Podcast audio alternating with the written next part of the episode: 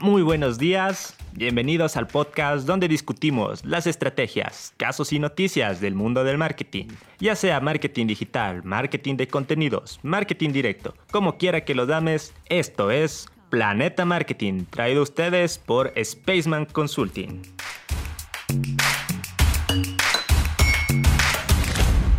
Un aspecto fundamental dentro del mundo del marketing es entender cómo y por qué las personas actúan de la forma en que lo hacen.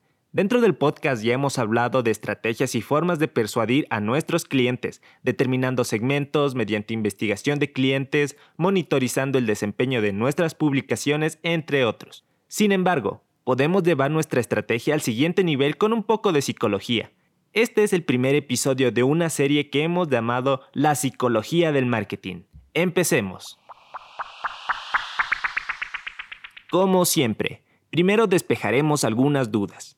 Existe una gran confusión entre el neuromarketing y la psicología, y es que ahora está de moda el término neuromarketing. Lo ves en todo, conferencias, libros, seminarios, todas estas son formas que han encontrado ciertos charlatanes para aprovecharse de personas sin mucho conocimiento del tema. Aclaremos, el neuromarketing es un estudio neuronal para determinar cómo un grupo de personas reaccionan a determinados estímulos, mediante el uso de resonancias magnéticas, escaneos faciales y rastreos visuales, por lo cual en la actualidad esta clase de estudios son relativamente costosos.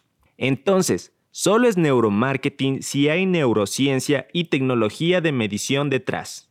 Dentro del marketing psicológico, la pirámide de necesidades de Maslow es la base para el análisis del comportamiento del consumidor, como ya lo habíamos visto, los principios clave del comportamiento humano son lo que las personas necesitan realmente para ser felices, saludables, plenas y realizadas. En otras palabras, nuestras necesidades más básicas como seres humanos. Si no lo recuerdas, puedes revisar el capítulo 15 del podcast donde examinamos la teoría de Maslow. Al aplicar principios psicológicos a nuestras estrategias de marketing, buscamos conectar mejor con nuestro segmento y facilitar una decisión que satisfaga sus necesidades. En esta sección analizaremos algunas teorías que pueden aplicarse al marketing para que puedas dirigirte a tu público objetivo con mayor eficacia. Empecemos con el efecto del primado. Según se ha comprobado, la reacción que mostramos ante un determinado estímulo puede ser condicionada por un estímulo anterior, del cual no somos conscientes. Básicamente es exponer a alguien a un estímulo para que éste influya su reacción a futuros estímulos. Pongamos un ejemplo práctico. Piensa en el color amarillo. Ahora piensa en una fruta. ¿Ok? Estadísticamente existe una alta probabilidad que hayas pensado en un plátano. Así es como funciona el primado. En este caso condicionó a que el rango de frutas se mantuviera solo en las que son amarillas. Pero ahora debes estarte preguntando, ¿qué tiene que ver esto con el marketing? Déjame decirte que mucho, ya que mediante técnicas de primados sutiles podrías influir en la conducta de consumo de tus clientes, incluso sobre la percepción de tu marca. En un estudio llevado a cabo por la Universidad de Columbia, se encontró una correlación entre el diseño de fondo de una página web y la conducta que tenían sus visitantes. Para este experimento, se eligieron dos fondos diferentes para una página web de venta de sofás, el primero de nubes y el segundo de monedas.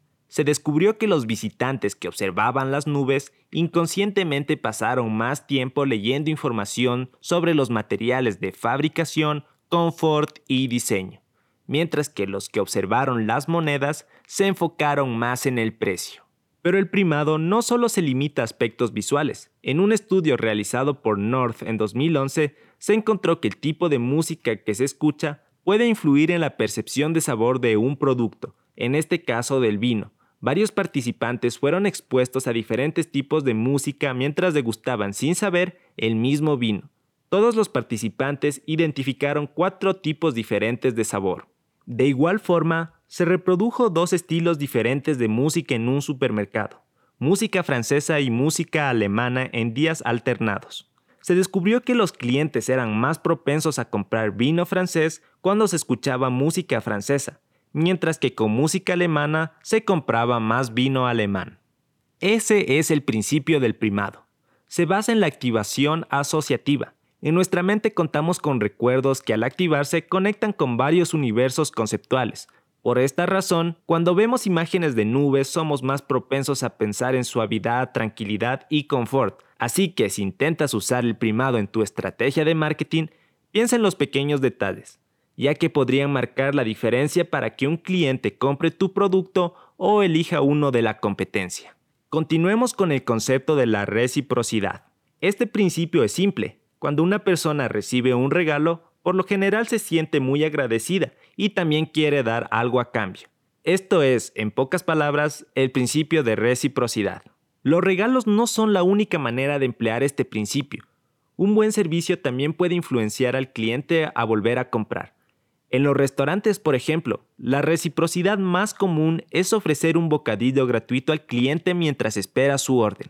Este simple gesto hace que el cliente se sienta especial. Esto puede derivar en mayores propinas, que el cliente regrese al restaurante o en una buena crítica online. Si alguna vez has recibido un caramelo con tu cuenta, probablemente fuiste víctima de una estrategia de reciprocidad.